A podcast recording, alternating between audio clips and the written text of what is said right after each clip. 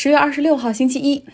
上周我们连续几天讲了法国对被斩首的历史老师 Patty 的纪念，以及法国世俗主义传统究竟是什么。那我们也说了哈，这个马克龙总统在悼念仪式上说捍卫言论自由，支持《查理周刊》的漫画，这是法国的价值观所在。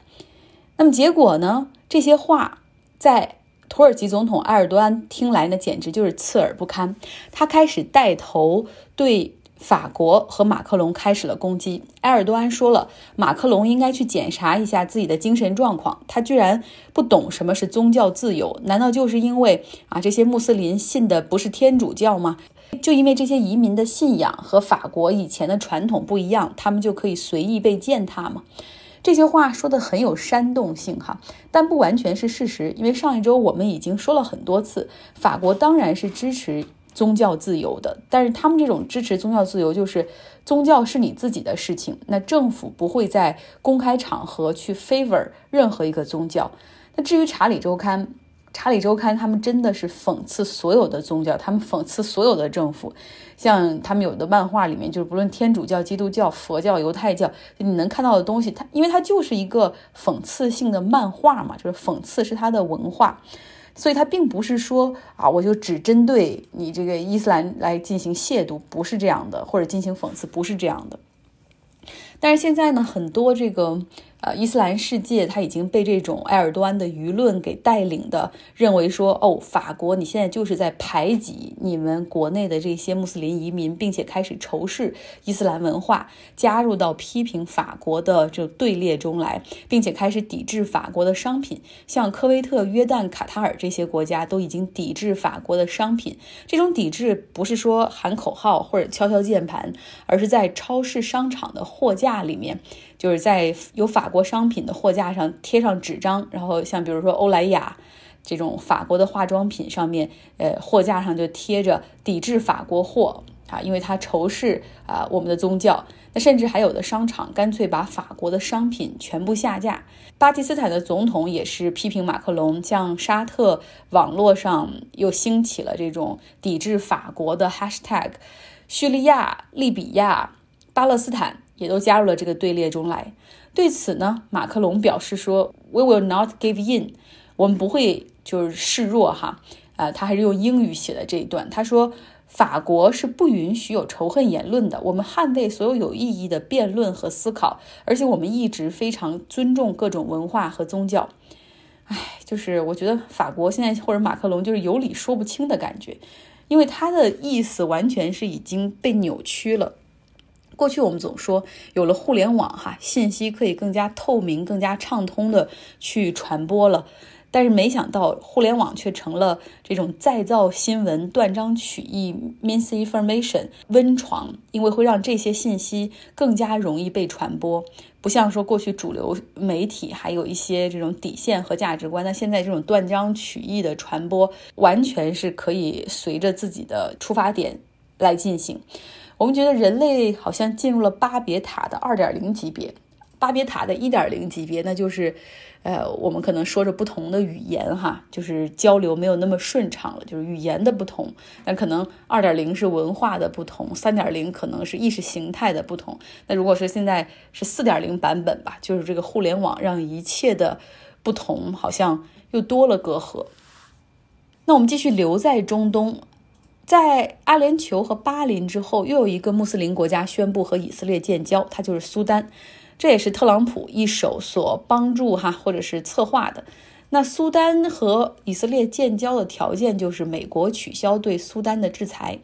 在和这两国领导人通电话的时候，这特朗普说了：“说你们觉得啊，Sleepy Joe 就是他给拜登起的外号哈，瞌睡虫拜登，你觉得他当了总统能帮你们推这么好的啊，达成这么好的协议吗？”然后这个以色列总统内塔尼亚胡就很聪明的哈，这种 diplomatic 的回答说：“啊，我们非常感谢美国所有为以色列付出努力的人。”说说苏丹吧，苏丹呢，它因为地理位置距离中东比较近哈，所以当伊斯兰它开始兴起扩张之后，大概在七世纪左右，这个伊斯兰教开始在苏丹进行传播。目前呢，这个国家大部分的人口也是信这个的哈。那他们呢受到美国的制裁，主要是因为本拉登在八九十年代的时候长期住在苏丹。他在苏丹的时候，先后发起了对肯尼亚和坦桑尼亚两个美国使馆的攻击，总共造成了二百二十四人不幸遇难，五千多人受伤。除了死了几名外交官之外，几乎所有的遇难者其实都是当地的非洲平民哈。那当时苏丹政府也是拒绝配合，那他就被美国列上了支持恐怖主义的名单，并且遭到了美国从九十年代中期的经济制裁。去年呢，苏丹的军队和他们的人民推翻了执政了三十年的巴希尔政权。美国之前也有证据表明，就这个巴希尔，他是一直非常在暗中支持哈马斯、真主党。啊，这些组织同时也给本拉登提供了庇护好多年，所以说他被推翻之后，新的政权就开始就是和美国重新建立对话，然后和美国改善这样的外交关系。不得不说，特朗普还是挺聪明的哈，反正也要逐步解除对苏丹的制裁，所以不如谈一个条件，就是你去和以色列建交。那他这个时候这样做的话，完也是为了能够去拉动更多的犹太选民。今天距离美国大选还有最后的十天时间，哈，真的是最后冲刺。民主党他们开始兵分几路，开始进入关键州的各种拉票活动，像拜登、卡马拉·哈里斯以及前总统奥巴马，他们都开始这各显其能，哈，大大的参加各种各样的演讲和选民接触的这种活动。那么在这个时候呢，资源基本上就会去那些摇摆州和关键的州，像宾夕法尼亚州啊，或者是佛罗里达州等等，但不会分配给像西海岸的这三个州——加州、俄勒冈和华盛顿，因为这三个州铁定的基本上都是民主党的了，而且这三个州的很多的这种自由派的人士还会积极的参加。打电话叫 phone banking，去给摇摆州的选民打电话。我现在有不少美国同学，他们到周末就几个朋友开始参加这种组织的这种 phone banking，去给人家打电话，或者 text banking，去给就是这些没有决定的选民去发信息。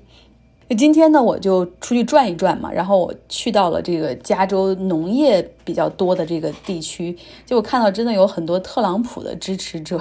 然后像有一些人就举着特朗普的旗子站在高速路的上面的桥上哈，还有很多人在自家农田里放着那种大卡车，卡车上挂着旗帜，就是 Farmers for Trump。就是农民们支持特朗普，他们觉得这个总统为了他们做了很多实事儿哈，比如说逼中国去采购他们的大豆和玉米等等。但是你想啊，假如说特朗普没有对中国发起贸易战的话，中国本来也要采购这些农产品，而且可能还会买的更多。那贸易战最终是让美国对中国的贸易逆差继续扩大了，政府不得不用纳税人的钱开始去贴补农民，因为好多农产品就卖不掉。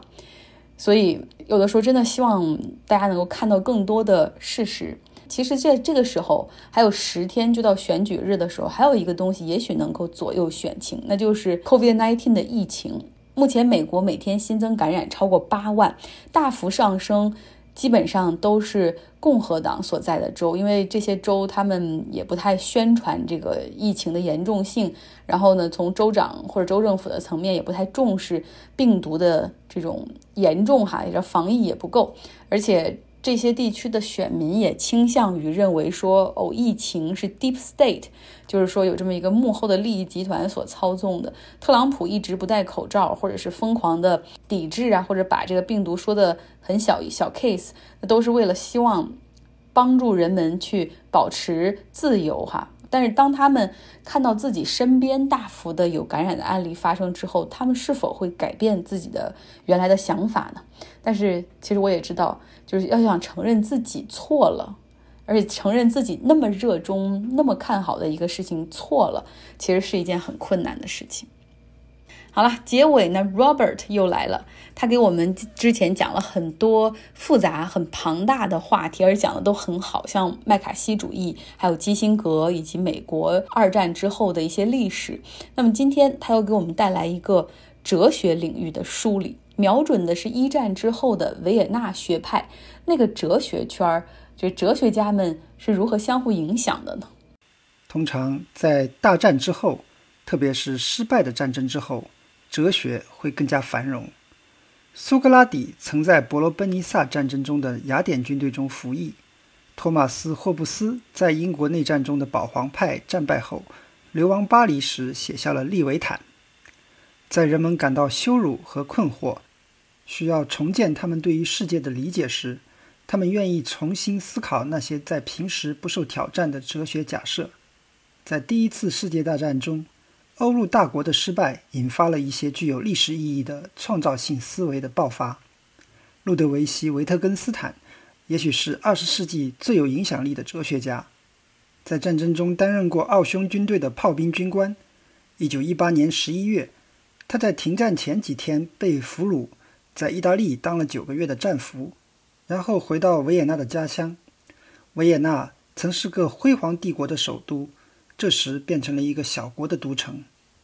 一九一八年夏天。维特根斯坦在部队休假期间完成了一九二一年出版的《逻辑哲学论丛》。今天，人们更关注的是维特根斯坦后期的作品，但《逻辑哲学论丛》作为一本简短而知识含量密集的著作，就像欧几里得的几何学论文一样，采取一系列命题的形式，从一开始就以其激进的雄心吸引着读者。他的目的是把西方哲学从根源上推倒重来。就像左派和右派的革命者对一战后欧洲社会所做的那样，对维特根斯坦来说，哲学的革命必须从语言开始。自希腊时代起，西方思想家就试图用存在和成为、物质和本质、真实和理想等术语来理解世界，但这些抽象描述导致了周而复始的复杂争论，却从未得出过任何明确的结论。而到了二十世纪早期，相对论和量子理论正在重新描绘着这个世界。它们可以通过实验验证，并给出精确的数学表达式。那么，在一个物理学高奏凯歌的时代，哲学还需要为形而上学烦恼吗？维特根斯坦的回答是：不需要。他带领西方思想走上了一条新的道路。他帮助启发了分析哲学。对于分析哲学来说，许多传统问题。实际上只是基于语言错误使用的误解，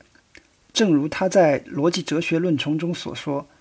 哲学家需要的不是深刻，而是清晰。所有能想到的东西都能被清晰的思考，一切能说的都能说清楚。语言意味着什么？语言能表述什么？以及应该如何使用语言？这种思考语言的方式，逐渐成为维也纳学派的一个特别的痴迷。”这个学派由一群科学家、数学家和哲学家组成。他们从二十世纪二十年代中期到三十年代中期坚持定期会面，聚集的地点主要是在维也纳大学数学研究所。在其十几个核心成员中，最著名的是逻辑学家鲁道夫·卡尔纳普、社会学家奥图·纽拉特、数学家库尔特·戈德尔以及这个学派的创立者莫里茨·史里克。他在量子理论的先驱马克思·普朗克手下获得物理学博士学位后，转向了哲学。大多数的学派成员在三十年代逃离欧洲大陆后，到英美继续教学生涯。这些思想家和他们的学生们为战后英国和美国学术哲学指明了研究方向。从逻辑哲学论丛中得到启示。维也纳学派试图使语言像数学证明一样精确和严谨。英国哲学家艾耶尔曾在维也纳学习，并帮助传播了这个学派的思想。根据他的总结，哲学的目的就是消除那些由于我们对语言中某类句子理解不完善而产生的困惑。如果这种哲学的语言学转向听上去没那么鼓舞人心，甚至显得有些死板的话，就更好了。因为他认为哲学长期以来被宏大的、诱人的幻想误导了。大卫·埃德蒙兹的新书《谋杀史里克教授》生动而易懂地介绍了这个已经被写的很多的群体。埃德蒙兹没有深入研究维也纳学派的工作，因为那是一项技术性很强的任务。他主要探讨维也纳学派的思想如何反映了学派的成员们所处的动荡的时代和环境。他的研究还揭示了一些重要的史料。维特根斯坦从来没有参加过维也纳学派的会议，但他认识维也纳学派的关键人物。他的思想支配着整个会议的进程。在埃德蒙兹的这本书里，维特根斯坦最终也占尽了风头。他扮演了一个天才的角色，个性强烈而富有魅力，超凡脱俗而又难以预测，令人震惊的傲慢，但又能做出非凡的自我牺牲。他出生于奥匈帝国的一个钢铁大亨的家庭，英俊而富有。然而，在一九一九年，维特根斯坦放弃了他在家族财产中的继承权。在接下来的七年里，他在奥地利偏远的乡村小学里教书。在那里，他经常殴打学生，拉扯学生的头发，让自己都感到厌恶。一九二六年，他回到首都后，与维也纳学派取得了联系。当时，维也纳学派的成员一直在研究他的逻辑哲学论丛。该组织领导人史里克的妻子回忆，她丈夫第一次与维特根斯坦共进晚餐后。回家时的欣喜若狂。另一位哲学家弗里德里希·怀斯曼从那以后开始下意识地模仿维特根斯坦的说话方式。感谢 Robert，这个系列后面还会有几期哈，所以很高兴这周一直都会有 Robert 的陪伴。一战之后呢，在欧洲，尤其是奥德，他们在艺术、科学、哲学、数学、心理学上都出现了极其繁荣的景象。而且这些各个领域不同的这种不同领域的知识分子，他们也是密切频繁的往来，也形成了一个相互影响的作用。像我们今天的主角维特根斯坦，他呢？就是在一次听了一个大师的讲座，哈，讲数学、科学和语言的演讲之后，他开始萌发了强烈的对哲学探索的兴趣。那么，关于维特根斯坦，我也发了一系列他早期的关于逻辑哲学的一些经典的话，哈，有兴趣的朋友可以来到我的微信公号张奥同学看一下他是如何定义世界的。比如说，世界就是所发生的一切东西。世界就是事实的总和，世界又可以分解成很多个事实，啊，等等，反正有兴趣的朋友可以大家来看一下。好了，今天的节目就是这样，希望大家有一个愉快的周一。